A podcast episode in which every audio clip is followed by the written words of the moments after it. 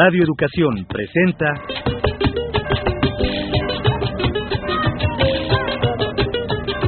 Encuentro con el Son.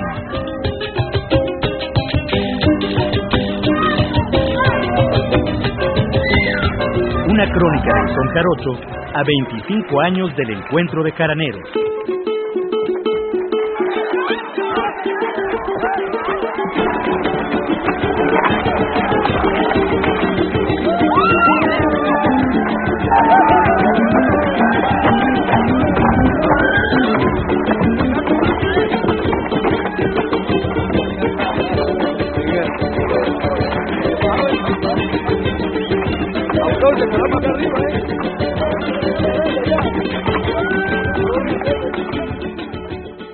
Tal amigos? ¿Cómo están? Nos da muchísimo gusto darles la bienvenida a este programa Encuentro con el Son, Crónica del Son Jarocho, a 25 años del encuentro de Jaraneros. Mi nombre es José Ángel Domínguez y también nos acompaña en esta emisión el doctor Ricardo Pérez Monfort.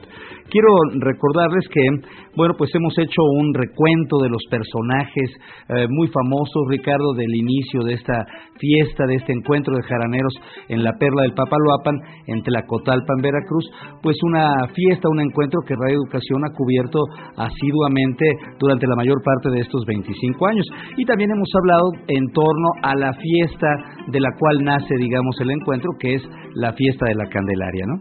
Sí, muy bien, y hoy vamos a seguir con este recuento de músicos, de conjuntos, y también seguiremos un poco con la descripción de la fiesta, pero ya digamos de la última parte de la fiesta. Muy bien, pues adelante. El primero de febrero amanece caluroso. En los grandes salones de las casas principales de Tlacotalpan retumban los primeros gritos de los vendedores ambulantes. Bolovanes de camarón, tamales de masa, camarón sin pelar. El sol empieza a tocar las ventanas y a cruzar las rejas. Pasan los caballos caracoleando a la entrada del pueblo. El río amaneció picado. Ya se preparan las regatas para ver quiénes cruzarán los toros. Los ganadores podrán estar orgullosos de jalar a la bestia de la jeta hasta el otro lado del Papaloapan. La primera parte del colgorio se lleva a cabo en la orilla opuesta a Tlacotalpan. Allí se lanzan al agua los seis toros que habrán de ser el motivo del susto y del relajo fiestero. Después vienen las regatas y los remeros más diestros cruzarán a los toros y los depositarán cerca del muelle. Los animales saldrán del agua para embestir al primer cristiano que se les acerque. Transeúntes y jinetes intentarán arrearlos por todo el pueblo en una extraña combinación de carnaval y carnicería. Al grito de ¡El toro! La histeria colectiva soltará racimos de señoras y señores que se empujarán medio miedosos y medio borrachos de un extremo del pueblo al otro. En la famosa esquina del toro, con su vaso en la mano, mezclas de cerveza, ron y toritos de cacahuate y coco, la multitud grita y baila mientras llega el siguiente animal a recibir el suplicio que es para él la fiesta de la Candelaria. Pero el 2 de febrero es el día de la Candelaria. En la tarde hay que pasear a la Virgen Tlacotalpeña. La lleva el pueblo en andas desde la iglesia hasta el muelle. La multitud y la procesión se coronan con su presencia, precedida por los estandartes de la Sociedad Guadalupana de Tlacotalpan o la Sociedad del Santísimo Sacramento. La Virgen, rodeada de flores, es escoltada por la cofradía de Nuestra Señora del Carmen, cuya bandera tiene la imagen de un Cristo implorante y lloroso. El Cristo que va haciendo muecas gracias al viento que casi arrebata el estandarte a una cincuentona vestida de negro. Cuarenta hombres sujetan los morrillos que sostienen la gran mesa sobre la que va colocada la Virgen. Con pasos lentos avanzan rumbo al muelle. Allí, un barco, el Agustín Lara, espera tener el honor de pasear a la Santa por el Papaloapan. Con tremendos esfuerzos, los fieles la suben a cubierta y la multitud extasiada mira cómo se sueltan los amarres y el barco se desprende del muelle.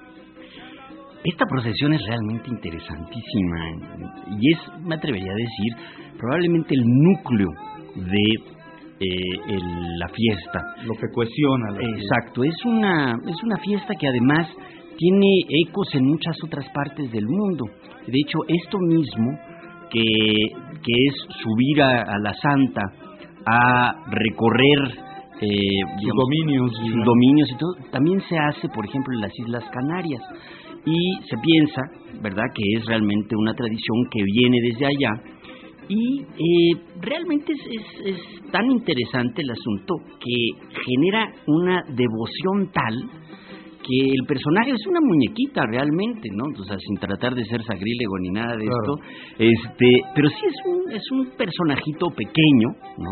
Realmente es muy fino, muy español, ¿verdad? Con con el cabello, un cabello natural, ¿verdad? Que además le han cambiado un par de veces, exacto, ¿no? Y este es genera incluso una emoción impresionante, uno ve a los a, los que van, a los transeúntes, a los fieles, exacto, y van ahí prácticamente llorando y este suspirando, ¿verdad? Alrededor de este de este personaje que realmente me atrevería a decir que sí es un gran cohesionador de la región, ¿no? Este hay desde luego otros um, importantes símbolos religiosos en la zona, como el Cristo Negro de Otatitlán, por ejemplo, que también tiene una gran cantidad de procesiones y de fieles, y fieles etcétera, etcétera. Pero la Candelaria, podríamos decir, es como la Virgen que gobierna, podríamos decir, el sotavento.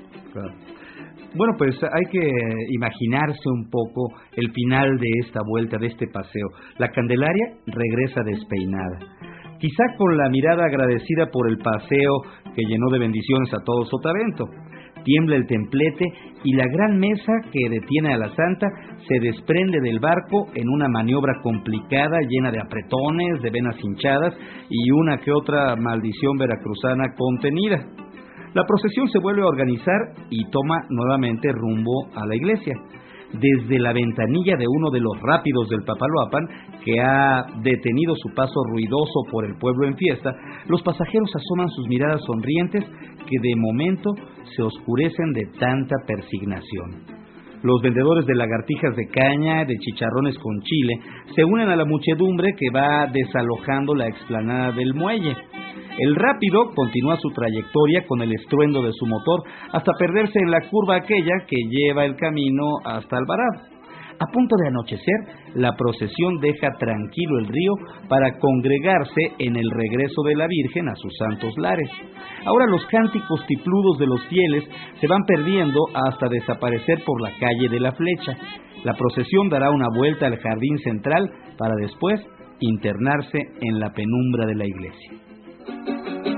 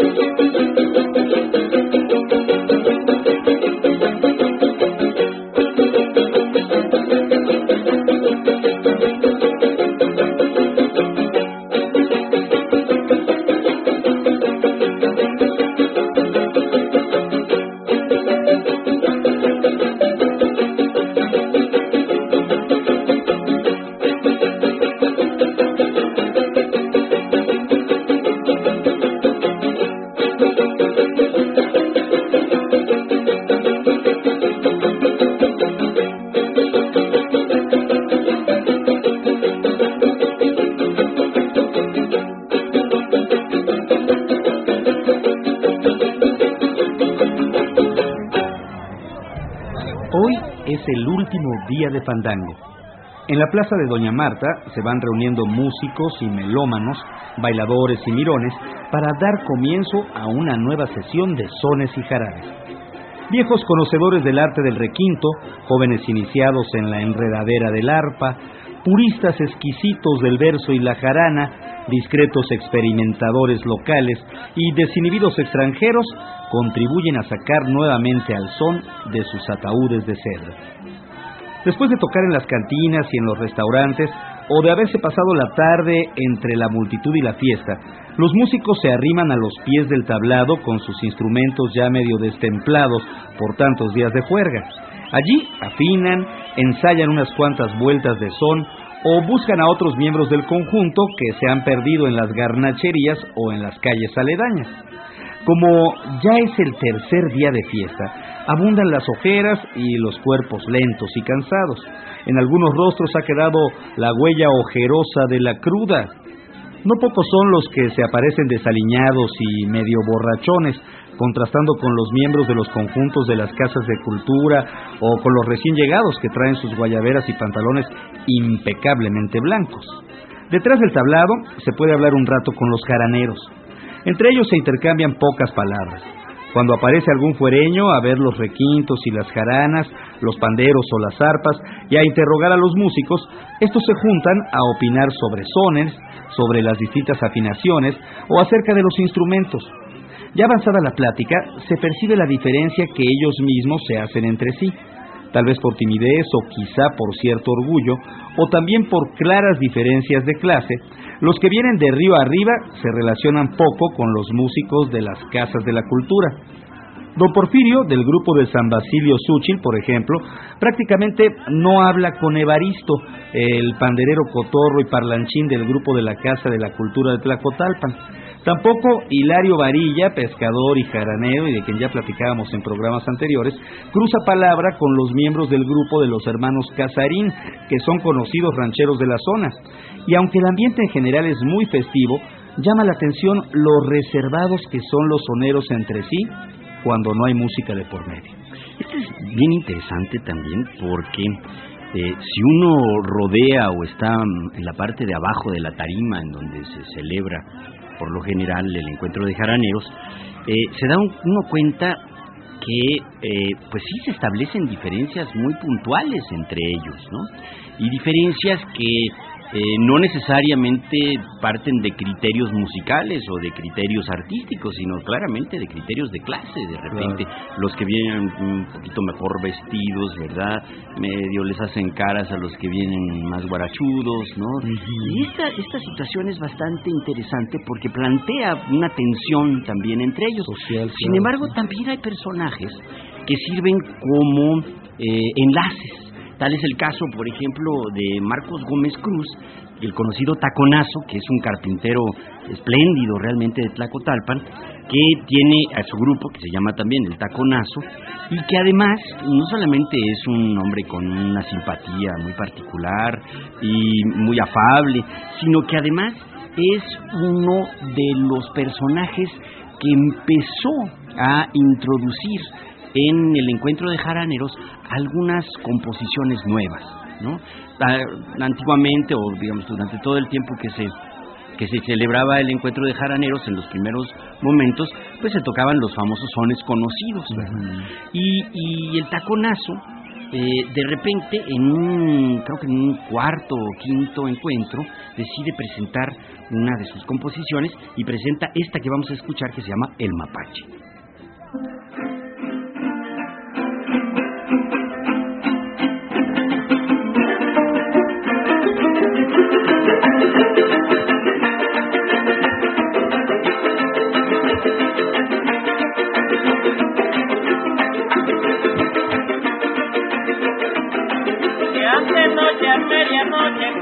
Salía yo a pasear, cuando salía yo a pasear, que hace noche a medianoche. Hace noche a medianoche, cuando salió yo a pasear, cuando salía yo a pasear, hace anoche a medianoche. Por ahí me encontré el mapache y no lo podía agarrar, como ya estaba me pudo escapar. Por ahí me encontré al mapache que no lo podía agarrar. Hasta noche a medianoche cuando yo salí a pasear. Ay, no ven, ya lo verás. Y si algún día yo lo agarro, no sé qué me va a pasar. Ese mapachito viejo que hoy le viene aquí a tocar.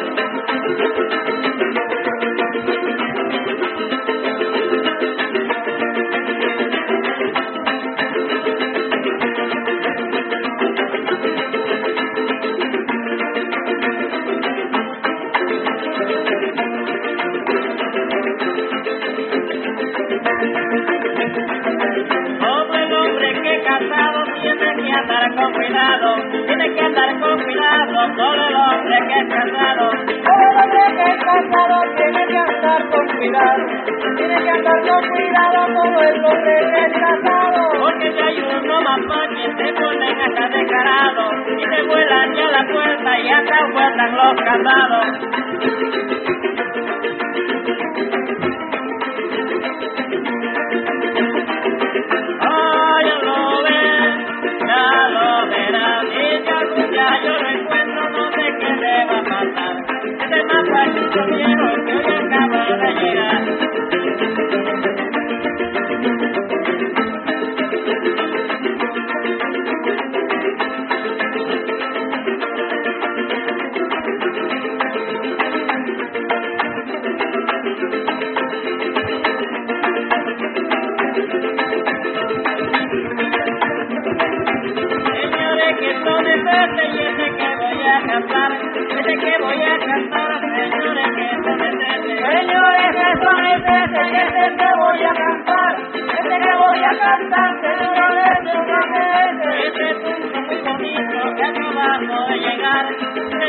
Llama Don el Mapache que vamos a vacilar.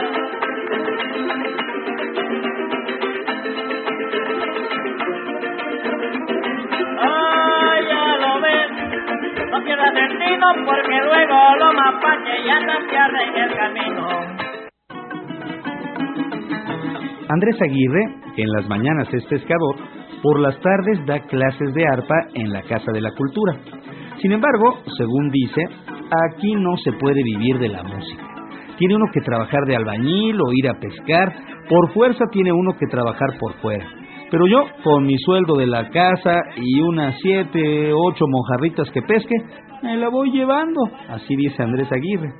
Andrés toca en su instrumento varios sones antiguos como el cocuyito, los chiles verdes, el borracho o el buscapiés, pero no se sabe los versos. Son más antiguas las personas que las cantan, pero la gente se va por la más fácil, dice, el siquisirí o el pájaro cu, y ya no se dedican a echar versos porque hay pleito. No, dice Andrés Aguirre, ya no se critica. Bueno, este comentario es realmente interesante también porque plantea que el verso tiene que ser un verso de opinión, ¿no? En un verso, Verso vivo. Claro, que se comenta y se dicen y se... Y ya platicaremos un poco sobre eso cuando hagamos alguna referencia a los decimeros o a los versadores clásicos. Creo que ya hablamos un poco de Rutilo Parroquín, ese era su clásico estilo. Pero regresando a Andrés Aguirre, eh, vale la pena recordar que él es hijo de José Aguirre, el gran Viscola, una figura muy importante en, en digamos, la difusión del, del son jarocho, no solamente en Tlacotalpan, sino también fuera. Él fundó el conjunto Tlacotalpan con Evaristo Silva y Rutilo Promotor, y Andrés Aguirre, su hijo, tocaba con ellos desde chiquitito. De hecho, yo me acuerdo de haberlos visto acá en la Peña del Nahual, en la, en la Ciudad de México, y Andrés, pues, jaraneaba un poquito y tendría que unos 12, 13 años. Chamaquito. Sí, y ahora, bueno, hoy en día ya es, es realmente el, el arpero, uno de los arperos más importantes de, de Tlacotalpan, y eh, ya tiene su propio grupo, ¿no?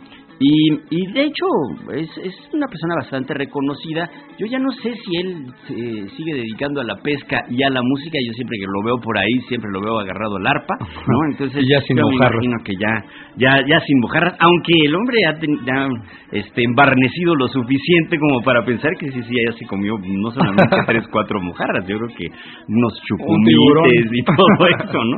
Pero bueno, Vamos a escuchar al conjunto de Andrés Aguirre con unas décimas, unas décimas muy ocurrentes, muy divertidas, que son las décimas del carro viejo, que em, se grabaron ya en los, en los encuentros, por ahí el encuentro número 10, número 12.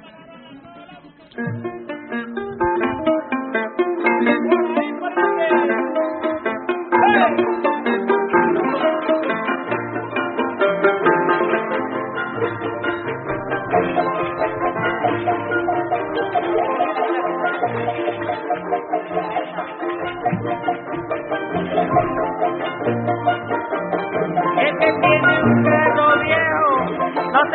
dar tu rango. Miedo a que se quebre un mango, no te atreves a ir lejos.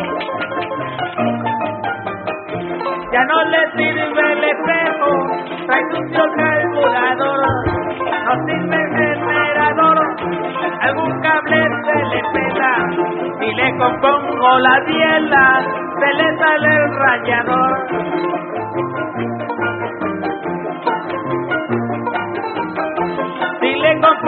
El panal, se le rapa la polea. Si le compongo la frea, se le funda algún panal.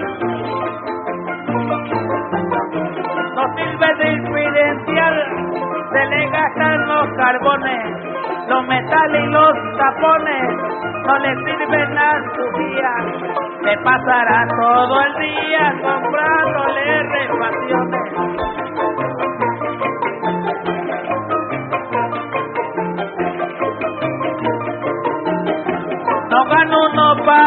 Todo se vuelve dinero.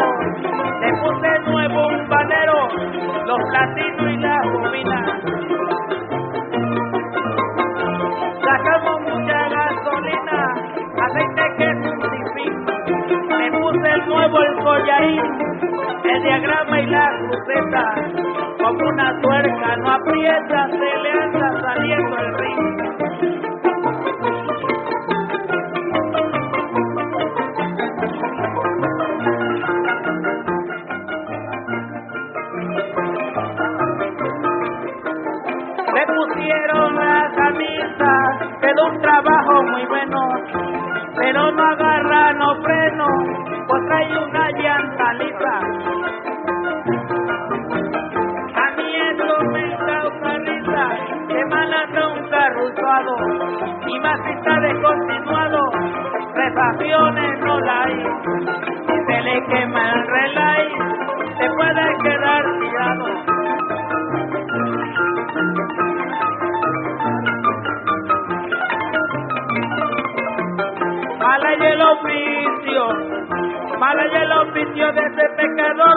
nunca puede un hombre, nunca puede un hombre gozar de un amor cuando se decide, cuando se decide salir a pasear. Patrón le dice, su patrón le dice, vamos a pecar, a jalar los remos, a jalar los remos como un condenado y a matar yaquite, a matar yaquite como un desgraciado, yo me encontré una, yo me encontré una lejos de mi pena y ella me que quiero un hombre, yo que quiero un hombre que venga tu ropa, cortarán tu ropa pesos Ahora sí ya estás unido, Alvarado en la Cotalpa,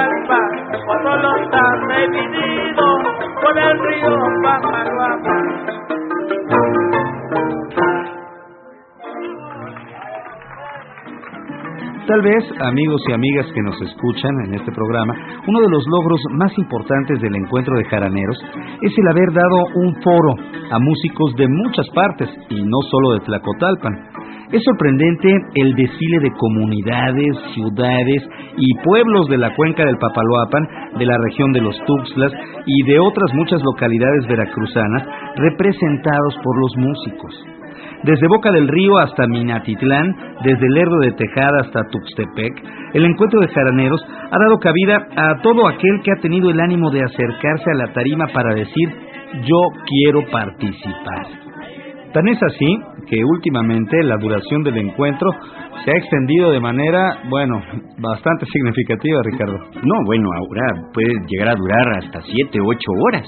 Pero hay que recordar, y esto me parece también relevante, que cuando empezamos con el encuentro de jaraneros, bueno, el primer encuentro de jaraneros se lleva a cabo, eh, que era concurso, según lo que habíamos comentado, y de hecho cinco minutos antes de que empezara la transmisión no había nadie este, que, se, que se hubiese inscrito al concurso, ¿no? Y bueno, poco a poco se fueron reuniendo y finalmente sí se logró una transmisión bastante interesante. Pero esto llevó a cabo a que a partir del segundo y el tercero y el cuarto encuentros nos organizáramos de otra manera. Nos organizamos eh, entonces con eh, Rolando Isita y, y con Felipe Oropesa y nos trepábamos a una lanchita y nos íbamos a las comunidades a platicar con la gente y decirle, va a haber un encuentro de jaraneros, a invitarlos y de esa manera íbamos reuniendo. Y bueno, a veces duraban dos horas, a veces duraban tres horas, pero por lo general tocaban dos, tres eh, sones y ya se bajaban, ¿no? Eh, organizarlo era muy divertido, ¿no? Porque era ah, tomar nombre de cada uno, que era lo que iban a tocar, presentárselo al locutor, ir a cazarlos, porque después se nos iban a las, garnacherías, ¿no? Y todo esto, entonces era muy, muy, muy interesante, ¿no? Y ahora puede durar eh, ocho o nueve horas. Sí, no, no, no, bueno, ahora puede, empieza en la, nochecita, digamos, siete, ocho de la noche, y puede estar uno hasta las cuatro o tres de la mañana, ¿no? Bueno, pero entonces, eh, lo que es interesante también de los mismos eh, encuentros es que permite, lo que decíamos al principio, permite que gente de muchas partes se encuentre y se vea y, se, y toque junto, y además eh, que de repente algunas figuras que pues han tenido cierta relevancia en la difusión del son jarocho, más allá de la zona de Tlacotalpan o de Veracruz, también participen en esto. Tal es el caso, por ejemplo, del Negro Ojeda. El Negro Ojeda, con un grupo eh, formado por este algunos avecindados en la Ciudad de México como Roberto Morales por ejemplo y también eh, bueno su hermano Rodrigo Morales y el Guajiro, este personaje realmente, Gustavo, que es un personaje interesantísimo también, músico importantísimo de Oaxaca, ¿no? Se juntaron, hicieron este grupo que se llama Los Pícaros de la Colina, con toda la connotación jarocha que esto implica, y acompañaron al Negro Jeda en esta tarasca que es una un son también bastante antiguo, bastante interesante, que eh, gracias en buena medida también a ellos que conocen este tipo de zonas antiguos, pues lo fueron incorporando a lo que es el repertorio de los actuales participantes del encuentro de Jaranero. Pues vamos a escuchar.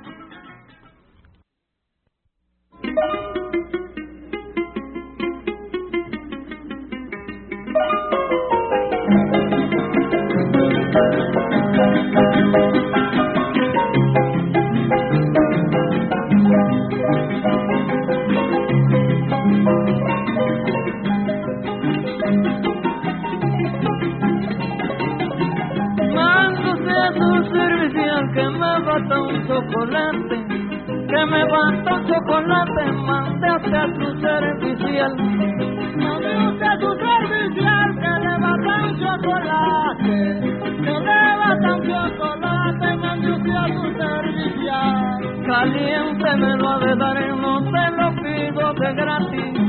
Dime que vuelva la tarde, no es culpa de quien lo va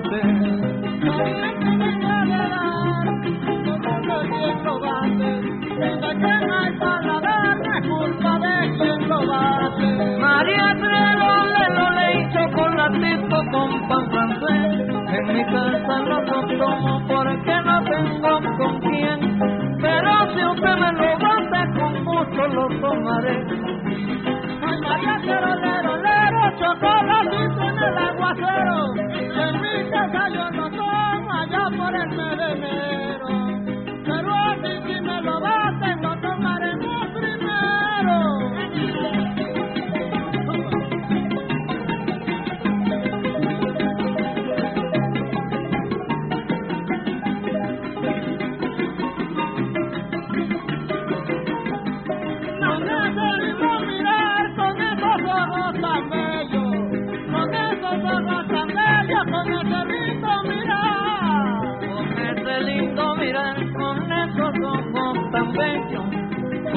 ojos tan bellos, con ese lindo mirar.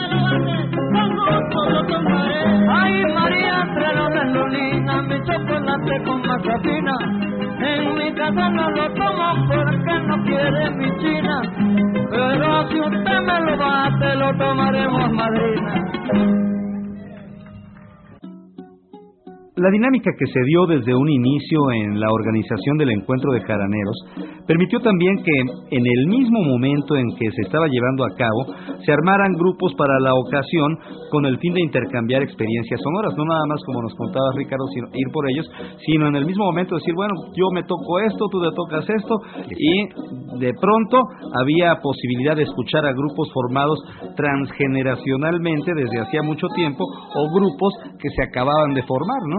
galera el caso eh, sensacional realmente de los cultivadores del son, que es un grupo que se forma en los Tuxtlas, eh, particularmente en San Andrés Tuxtla, es, eh, es muy interesante porque eh, junta a tres generaciones por lo menos, ¿no?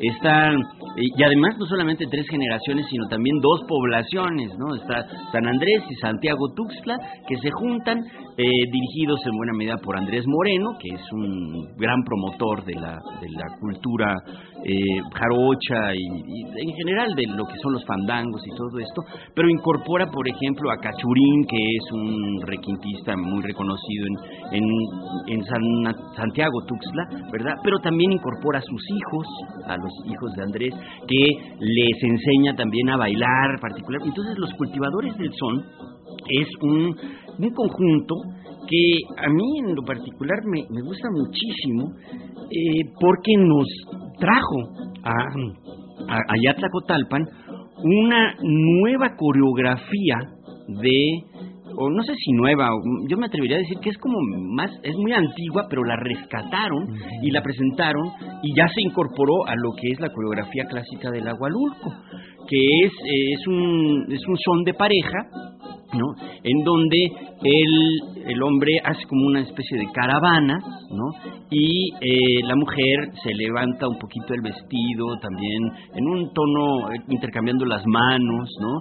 Este, y es, es, es como ver un baile medieval, ¿verdad? Este, de repente bailado en la tarima de Tlacotalpan. Entonces, me gustaría que se imaginaran este baile con los cultivadores del son que ahora nos van a interpretar un agualulco bastante larguito, por cierto.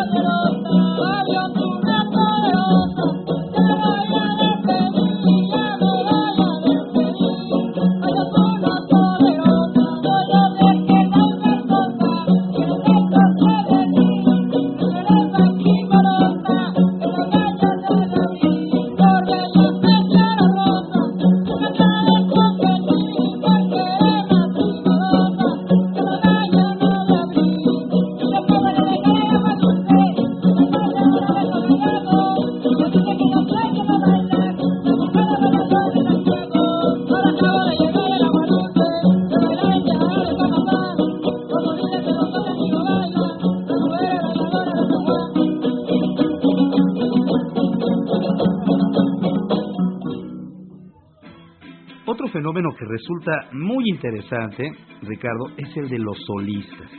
Ya hemos comentado el caso de algunos como Hilario Varilla, como Andrés Alfonso, pero desde luego que hay muchas más personalidades de las cuales hablar. Claro, me atrevería a decir que una figura que realmente, bueno, surgió del grupo de la Casa de la Cultura de Alvarado, la primera vez que lo vimos ahí en el encuentro de jaraneros, y eventualmente se convirtió en un solista muy querido. Fue precisamente Julián Cruz, tío Julián, que tocaba la jarana muy, muy, con un estilo muy particular. Eh, dirigía a este grupo de la Casa de la Cultura de Alvarado, que se fue desarticulando y él mismo, eh, poco a poco, fue este pues haciendo de su personalidad una personalidad arrolladora en el en el mismo encuentro de jaraneros la gente lo quería muchísimo de hecho se hizo eh, aceptar por una buena cantidad de espectadores, incluso llegó a, a, venir al encuentro de jaraneros en la Ciudad de México, ¿no? Este, estuvo con eh, nuestra gran amiga Sarina Palafox, ¿verdad? Este, también haciendo talleres.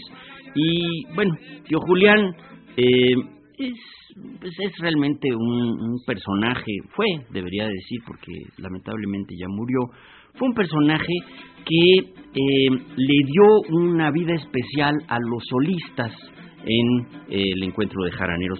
Vamos a escuchar con tío Julián un sonecito, que es un son eh, que por lo general se toca hacia el final del fandango, cuando ya se va a despedir, que es el, la lloroncita.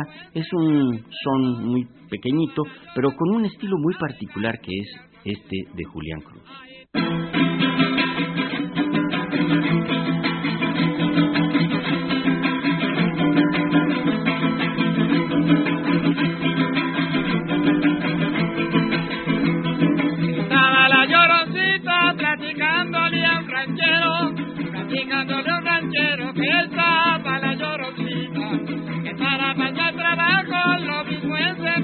Cerro, estaba la lloroncita platicándole a un ranchero.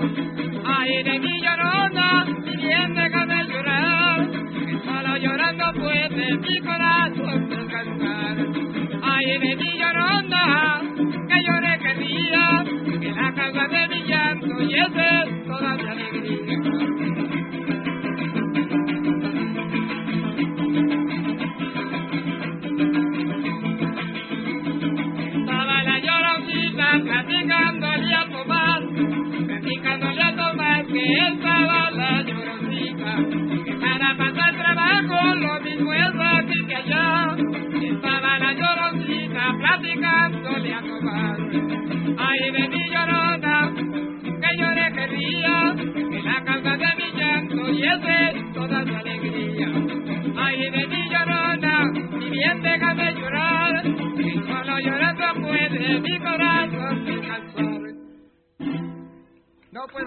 Otro solista que difícilmente se pierde algún encuentro de jaraneros es Honorio Robledo.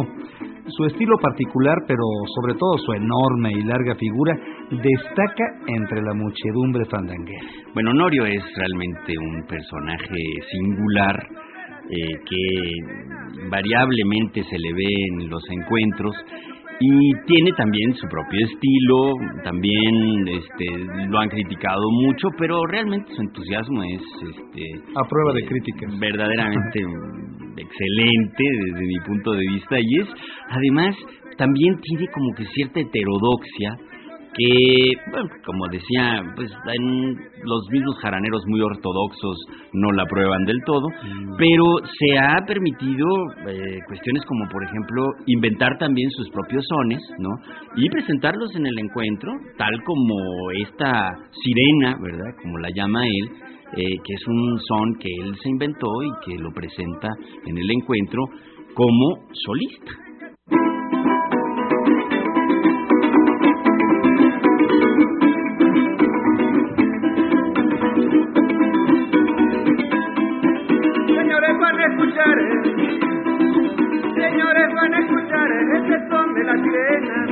De la sirena, de la sirena, del mar. Era tan grande su pena que no para de llorar, te viene a visitar revolcándose en la arena, la sirena de la mar. Y una vez yo, y una vez que fui a pescar, que la mar estaba picada, me encontré con la sirena me encontré con la sirena, con la sirena del agua que me dijo que un amor, que me dijo que un amor la mantenía encadenada, por eso es que se encontraba, por eso es que se encontraba en la inmensidad del agua y en la inmensidad del agua fueron sus habitaciones, la sirena me encantaba con el dolor de sus dones, con el dolor de sus dones que te quiero, que te quiero, que vengo a decir que sin tus amores me siento morir y que te quiero, que te quiero, te quiero bonita, no lo hermoso de mañanita.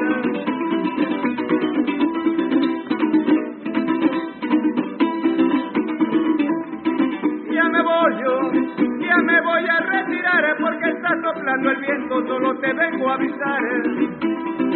Solo te vengo a avisar que me voy por un momento si me llegas a extrañar si me llegas a extrañar, me buscas en sotavento, me buscas en sotavento, vámonos.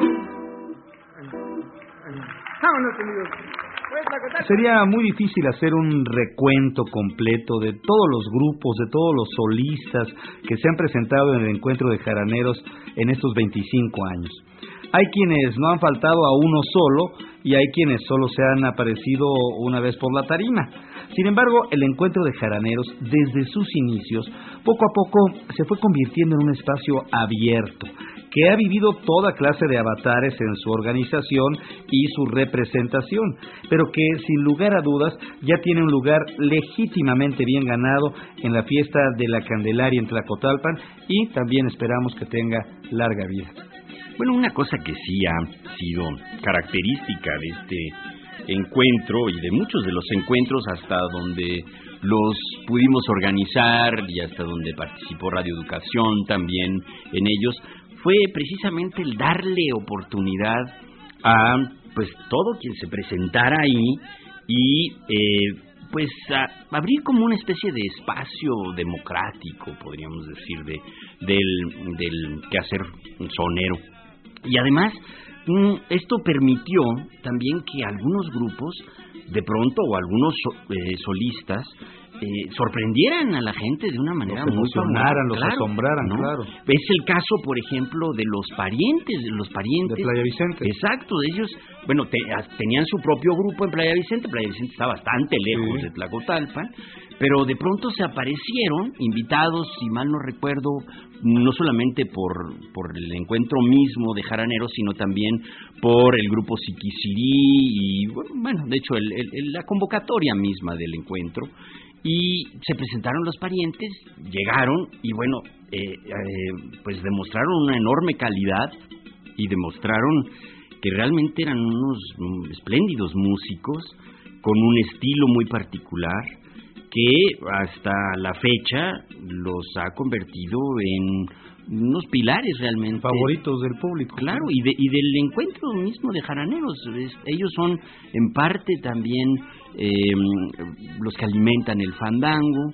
En ese sentido, vaya, los parientes fueron una espléndida contribución de Playa Vicente al encuentro de Tlacotalpan. Y para demostrarlo, vamos a escuchar este son, que es el son del camotal, que se grabó ya por allá en alguno de los encuentros que permitió que hiciéramos el último eh, disco del encuentro de jaraneros, el volumen 5, y que me parece que es una muestra eh, muy sui generis, muy particular de este estilo de los parientes. Bueno, pues siéntese a disfrutarlo de Playa Vicente para el mundo.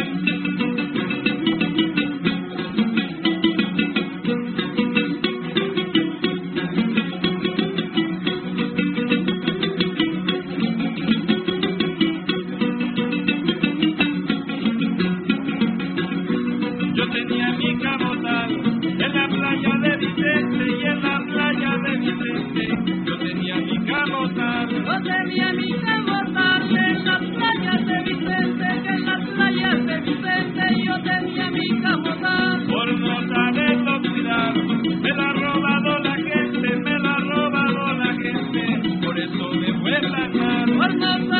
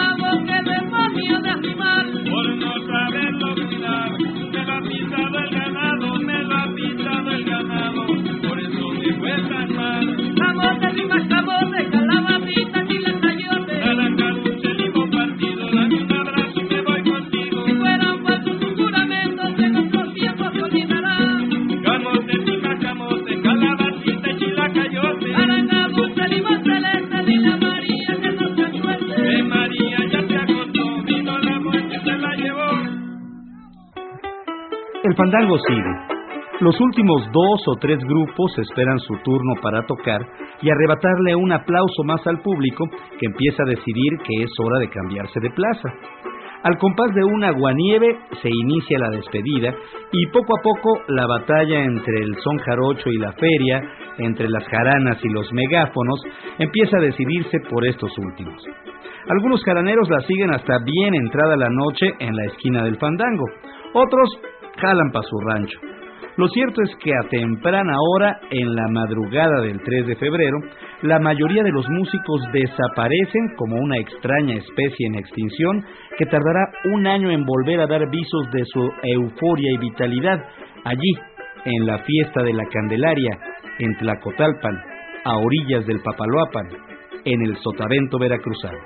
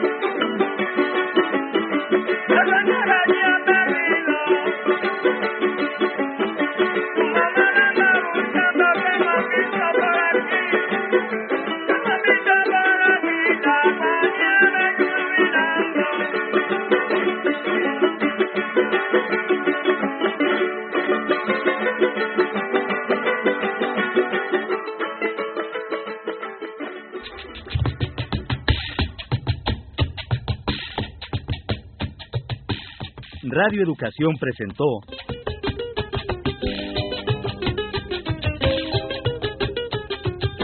Encuentro con el Son.